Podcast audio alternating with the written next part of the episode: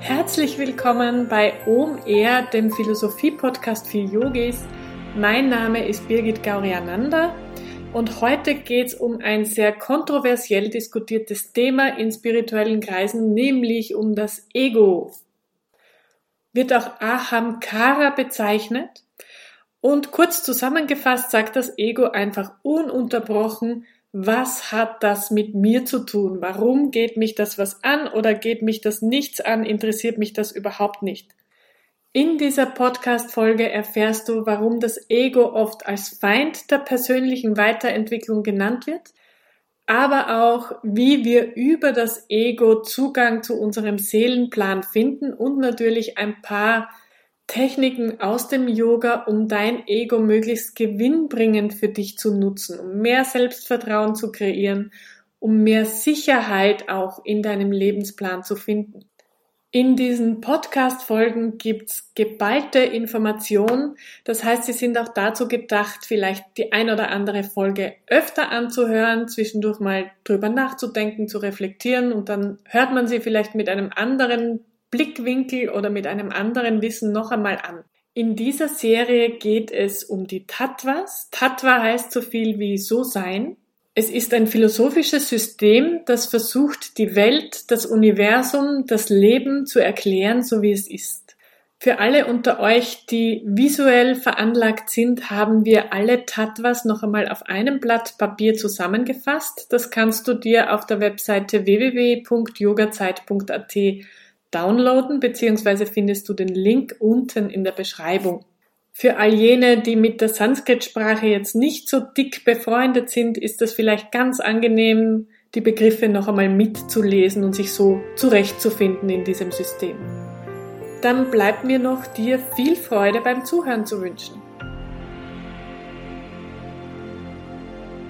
In dieser Folge geht es um den dritten Teil unseres sogenannten inneren Instrumentes oder Antakarana, nämlich um das Ego. Die Yogaschulen sind sich da eigentlich einig, dass sie diesen Bereich des Egos Ahamkara nennen. Das Wort setzt sich aus zwei Teilen zusammen, nämlich Aham, was so viel bedeutet wie erste Person Singular Ich, und Kara, das auch die gleiche Wortwurzel hat wie Karma und von dem Verb tun kommt. Ahamkara heißt also so viel wie ich tun. Es ist also nichts Statisches, nichts Stabiles, Unveränderliches, sondern Ahamkara im Sinne des Egos oder des Teiles des Geistes, das das Ich in mir bezeichnet oder ausmacht, ist etwas, das flexibel sein möchte. Dieses Ich-Tun im Sinne des Egos ist also ein dynamischer Prozess und damit impermanent und per Definition in den alten Yogis als verletzlich beschrieben. Etwas, worauf ich mich nicht hundertprozentig verlassen kann, weil es sich verändert, ist etwas, das mir früher oder später Leid und Schmerzen zufügt und unter anderem deswegen ist das Ego in vielen, vielen spirituellen Disziplinen verpönt und sogar als problematisch beziehungsweise als hinderlich für den spirituellen Weg bezeichnet. Die daraus resultierende Frage der alten Yogis, ob es nicht etwas Verlässlicheres gibt, etwas, das sich nicht verändert, ist deshalb durchaus nachvollziehbar und in diesem System der Tattvas ganz gut erklärt. Ahamkara ist also noch ein Teil unserer relativen physischen Welt, gehört aber in den Bereich der vergeistigten Ebene.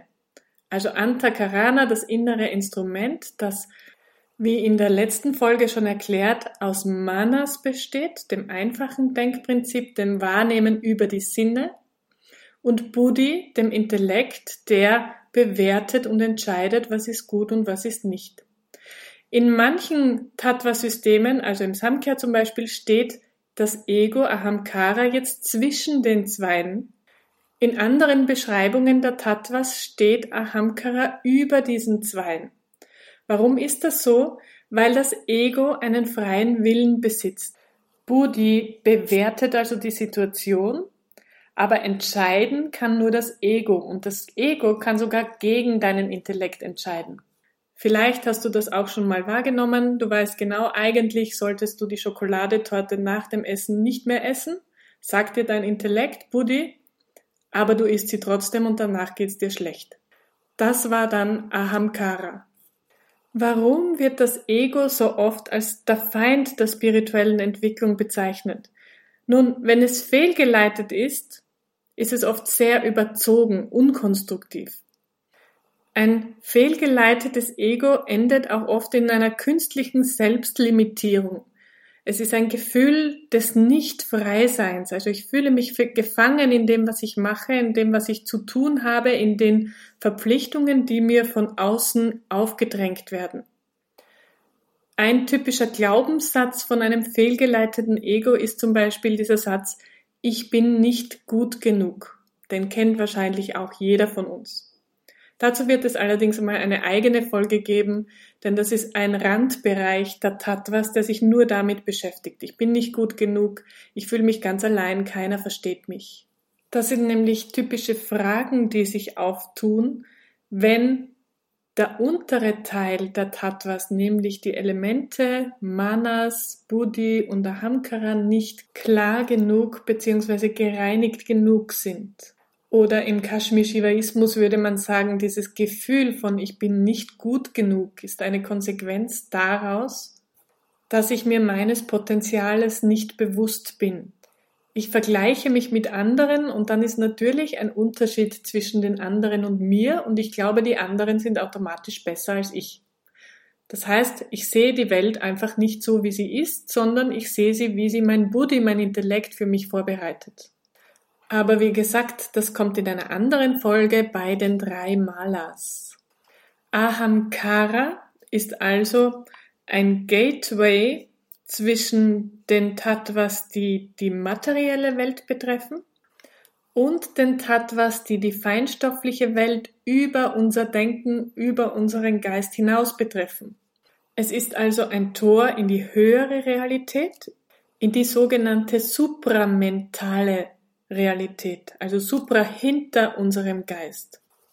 In unserer materiellen Welt ist es so, dass wir auf unserem Tattva-Sheet jetzt der untere Bereich die Welt alle gleich sehen.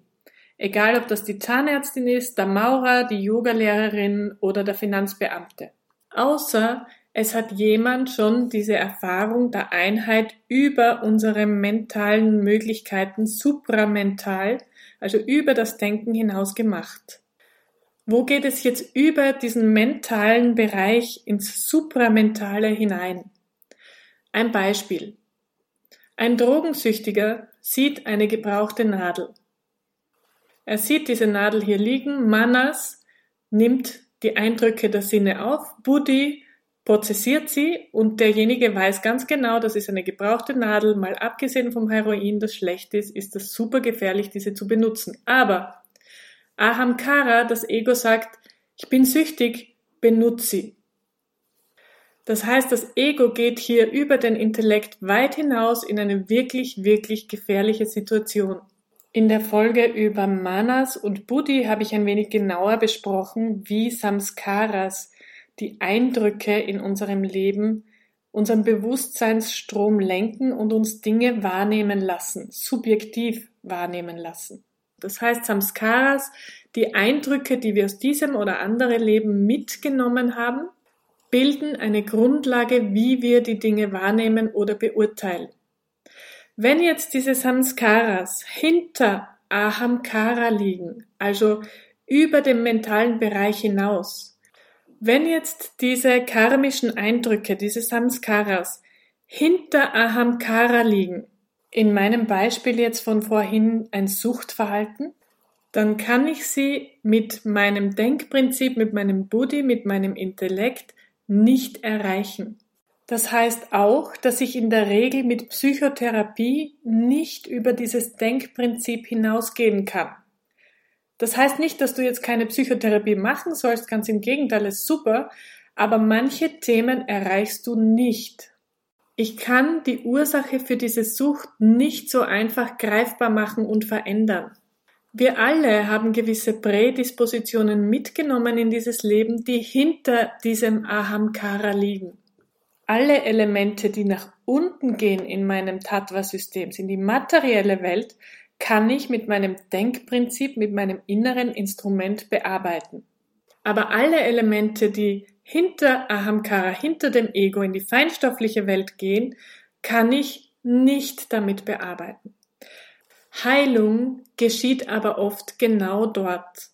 Wenn es also Eindrücke sind, Samskara sind, die ich schon mitgenommen habe in dieses Leben, dann findet Heilung auf einer feinstofflicheren, höheren Ebene statt.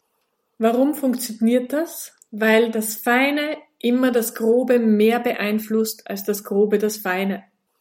Also zum Beispiel Meditation hat mehr Einfluss auf meinen emotionalen Zustand als eine Asana-Praxis. Ich durfte schon öfter sogenannte Wunderheiler begleiten und ich sehe immer wieder, dass sie auf dieser Ebene hinter unserem Denkprinzip, hinter unserem Ego arbeiten. Und gerade aktuell gibt es einen Fall bei uns im Haus, wo es wirklich darum geht, einem Menschen, der Jahre und Jahrzehnte über eine Drogensucht in eine tiefe Depression und Schizophrenie gefallen ist, der plötzlich wie aus heiterem Himmel von einer Minute auf die andere komplett wieder im Leben steht, wieder arbeitet, sich gesund ernährt, ganz normale soziale Kontakte hat und nicht mal mehr raucht solche Dinge sind möglich, aber eben auf einer anderen Bewusstseinsebene, auf einem anderen Level unseres Tattva-Systems. Einfach nur dadurch, dass er, wie auch immer, durch eine höhere Gnade einen Moment lang die Einsicht dieser höheren Welt erfahren durfte, dieses Einheitserlebnis erfahren durfte. Was ich damit sagen möchte, du kannst dein Leben natürlich über Ahamkara, deinen freien Willen, deinen Intellekt bis zu einem gewissen Grad gestalten, aber das Karma, das hinter Ahamkara liegt, das du mitgenommen hast in dieses Leben, ist nicht so einfach zu bearbeiten. Vor allen Dingen nicht mit dem Intellekt. Und da kannst du Psychotherapie machen, was du willst, da kannst du Nahrungsergänzungen nehmen, da kannst du Yoga praktizieren. Das alles ist wunderbar und wird dich auf jeden Fall weiterbringen, aber das allein ist noch nicht ausreichend, um in die feinstofflicheren Ebenen aufzutauchen. Aber zurück zum Ego. Was sagt das Ego? Das Ego sagt, What's about me? Was geht denn das alles mich an? Es fragt in jeder Situation, was habe ich davon? Was geht mich das an? Wer definiert das Ego? Deine Beziehungen rund um dich herum. Ich bin zum Beispiel Yogalehrerin und ich bin nur deshalb Yogalehrerin, weil ich Schüler habe, die mir zuhören. Würde ich alleine vorne in meiner Yogaklasse sitzen, dann würden sie mich wahrscheinlich zum Arzt schicken. Und ihr könnt mir glauben, es ist schon ein eigenartiges Gefühl, hier ohne Publikum, ohne Zuhörer in ein Mikrofon zu sprechen und zu tun, als würde ich mit jemandem sprechen. Ist für mein Ahamkara eine kleine Herausforderung. Das Gegenteil von Ahamkara, dem Ego, wäre, kann man sagen, Atman, die Weltenseele, das Allbewusstsein. Ego aus dem Lateinischen übersetzt heißt übrigens ich bin. Im yogischen Sinne würde man dann sagen, ich bin das, was ich denke. Ich denke, ich bin zu dick, ich bin zu dünn, ich bin klug, ich bin erfolgreich oder ich bin ein Opfer. Von den meisten von uns wird Ahamkara als die Realität gehalten. De facto ist es aber so, dass es hinter Ahamkara in die feinstoffliche Ebene noch einmal sehr viel mehr Realität gibt. Also man sagt, drei Viertel dieser Realität ist ab Ahamkara nach unten in den Tattvas nicht sichtbar, nicht wahrnehmbar. Mercy's Law wäre zum Beispiel eine praktische Anwendung von Ahamkara. Ich denke, es ist so, also passiert's auch. Aber sehen wir das Ego doch einmal von einer anderen Seite. Glaubst du, dass wir ein Ego hätten, wenn wir es nicht brauchen würden? Wahrscheinlich nicht. Was bringt uns denn das Ego? Was hat es für einen Sinn? Wie können wir es gewinnbringend nutzen? Nun, das Ego ist eine Möglichkeit, unsere Persönlichkeit ausdrücken zu können. Das Ego bietet uns die Chance, all unsere Potenziale an die Oberfläche und in die Welt hinauszutragen. Es ist der Umschaltplatz für unsere Kreativität. Das heißt, wir holen aus den Tiefen oder Weiten unseres Bewusstseins die kreative Kraft und setzen sie um. nämlich nicht nur zu unserem Vorteil, sondern zur Unterstützung und zur Freude aller. In den Yoga-Texten heißt es Purno Ham Vimarsha, was so viel heißt wie ich bin ganz. Das Ego unterstützt uns dabei, uns selbst in die Welt hinaus zu expandieren, ganz zu werden. Wir erkennen und anerkennen die Welt so, wie sie ist. Das heißt auch, ich vergleiche mich nicht mehr dauernd mit den anderen, ich will nicht größer sein, kleiner sein, klüger sein, sondern ich weiß, in mir gibt es dieses Potenzial und das darf ich entfalten. Ich habe vorhin erwähnt, man kann viel machen, Life-Coaching, Psychotherapie, Asana-Praxis, alles, alles, alles. Das ist der Weg von unten nach oben und all das ist wichtig. Aber Ahamkara steht in der Mitte der Tattvas. Ich habe schon gesagt, es ist ein Tor nach oben in die feinstofflicheren Ebenen und nach unten in die grobstofflichen Ebenen. Wir gehen also über das Denken hinaus. Und was es dazu braucht, nennt sich im Kashmir-Shivaismus Shakti Pada. Man könnte auch sagen, das ist der Weg von oben nach unten, der Download oder das Einhängen in dieses Allbewusstsein. Und das geht über eine konzeptionelle Ebene hinaus. Mantren sind zum Beispiel eine gute Technik dafür, nämlich Mantren, denen man jetzt nicht eine intellektuelle Bedeutung geben muss, sondern Mantren, mit deren Schwingung man arbeitet. Shaktipada ist ein Hineinschnuppern, ein Hineinschauen dürfen, was über dieser materiellen, konzeptionellen Ebene unseres Geistes noch möglich ist. Das kann sein über einen Guru, das kann sein in einer Meditation, gibt es viele Möglichkeiten. Ich werde irgendwann eine Folge zu diesem Thema auch noch machen. Nun das Wichtigste, die Praxis. Wie kann ich nun dieses Tor in die höheren Bewusstseinsebenen aufmachen? Wie komme ich zur Information, was gut und richtig für mich ist und wie kann ich das downloaden unter Anführungszeichen? Ich habe hier ein paar Punkte zusammengefasst von Techniken, von denen ich weiß, dass sie funktionieren. Das erste ist die Wahrnehmung fein werden lassen. Ich habe in einer der vorherigen Folgen schon einmal erklärt, du kannst deine Wahrnehmung, dein Bewusstsein sehr eng machen, indem du dich auf etwas konzentrierst und fokussierst. Oder vielleicht kennst du es, wenn du zornig bist, dann ist es automatisch sehr eng. Das wäre jetzt ein Negativbeispiel. Oder du kannst es sehr weit werden lassen, wenn du dir einen Sonnenuntergang ansiehst und genießt. Oder wenn du in der Nacht mal in den Sternenhimmel blickst und einfach nur denkst, oh wow, wie wunderbar und unendlich groß ist dieses Universum und wie klein bin ich. Also immer wieder trainieren, die Wahrnehmung weit werden zu lassen. Und daraus resultiert eine wichtige Erkenntnis, nämlich es gibt noch mehr. Egal was du weißt und kannst, es gibt noch mehr. Und das ist auch der Punkt zwei, nämlich einen Anfängergeist kultivieren.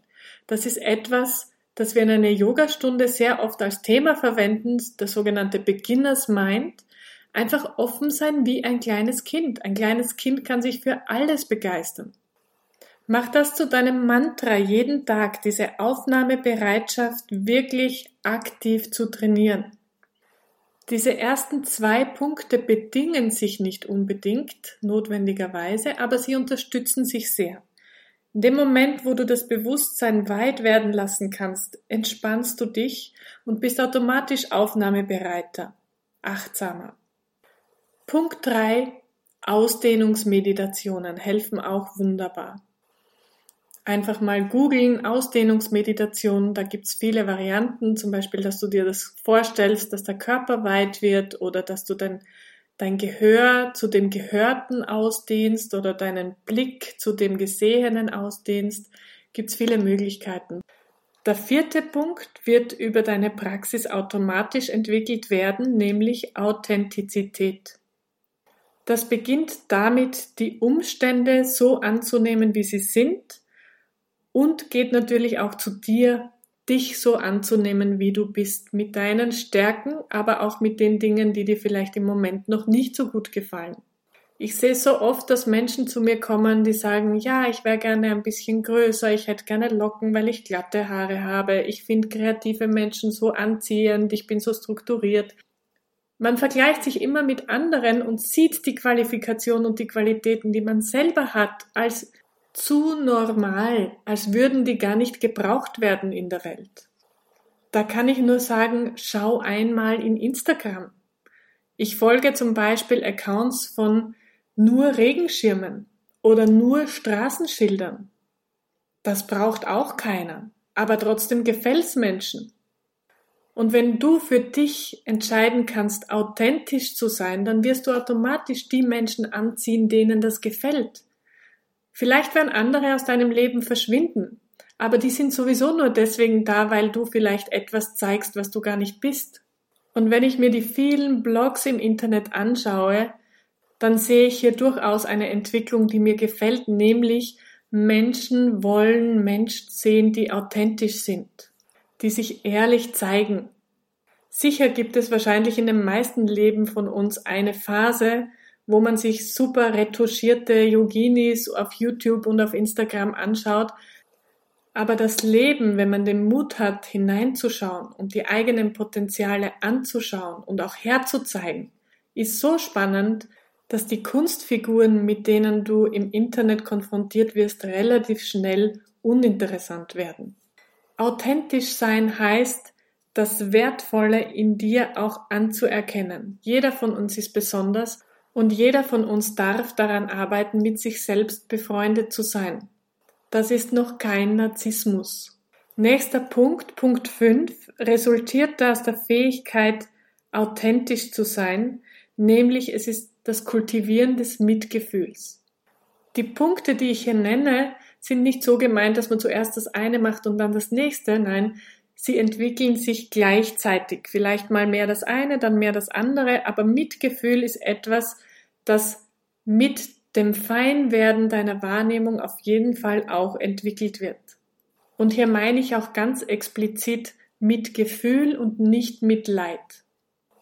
Und dann noch einen sechsten Punkt, nämlich das Differenzieren üben. Differenzieren zwischen das ist richtig, das ist falsch, das tut mir gut und das tut mir nicht gut.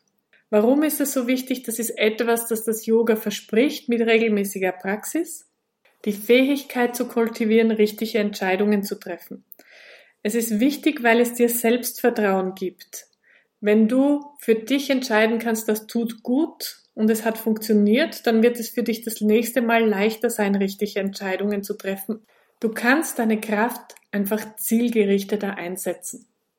Noch einmal zusammengefasst, das Ego ist das Tor in die feinstofflicheren, in die höheren Welten, wo wir mit unserem Denkprinzip oder mit unserem inneren Instrument nicht mehr hinkommen. Es ist die Verbindung zwischen den höheren, feinstofflicheren Ebenen auf unserem Tattva-Sheet und den unteren, grobstofflicheren Ebenen, den Elementen. Wenn man jemand fragt, wo ist das Ich zu Hause, dann zeigt man meistens in die Herzgegend. Und das ist auch so die Mitte, die Mitte zwischen oben und unten. Und hier treffen sich diese Welten auch. Das Symbol des Herzchakras ist das sechszackige Stern, das Dreieck, das von oben kommt und das Dreieck, das von unten nach oben geht. Beide Qualitäten braucht es. Das Ego ist also das Tor, durch das du hindurchgehst, um deinen Seelenplan downzuladen. Wir nennen das den Optimal Blueprint anzuschauen. Das, zu verwirklichen, was für dich vorbereitet ist und dann von dort aus in die Welt zu tragen, umzusetzen. Gut, das nach unten bringen und umsetzen verstehen wir, auch wenn wir vielleicht manchmal zu faul sind, manche Dinge zu tun. Wir verstehen zumindest, wie es geht. Aber wie komme ich nach oben? Wie load ich meinen Seelenplan down? Das sind diese sechs Punkte, die ich genannt habe. Erstens mal das Bewusstsein weit werden lassen, einen Anfängergeist kultivieren, Sei authentisch, kultiviere Mitgefühl und lerne zu differenzieren, wie du dich entscheidest und warum du dich entscheidest, was ist gut und was ist nicht so gut. Ich hoffe, diese Folge hat ein paar Inspirationen gebracht. Wenn es dir gefallen hat, lass ein Like da oder abonniere am besten gleich den Kanal, dann versäumst du keine Sendung. Ich freue mich sehr über Feedback, beziehungsweise lass mich auch wissen, wenn du mal ein Thema behandelt haben möchtest oder Fragen dazu hast, schreib's in die Kommentare oder schreib's mir direkt. Bis zum nächsten Mal.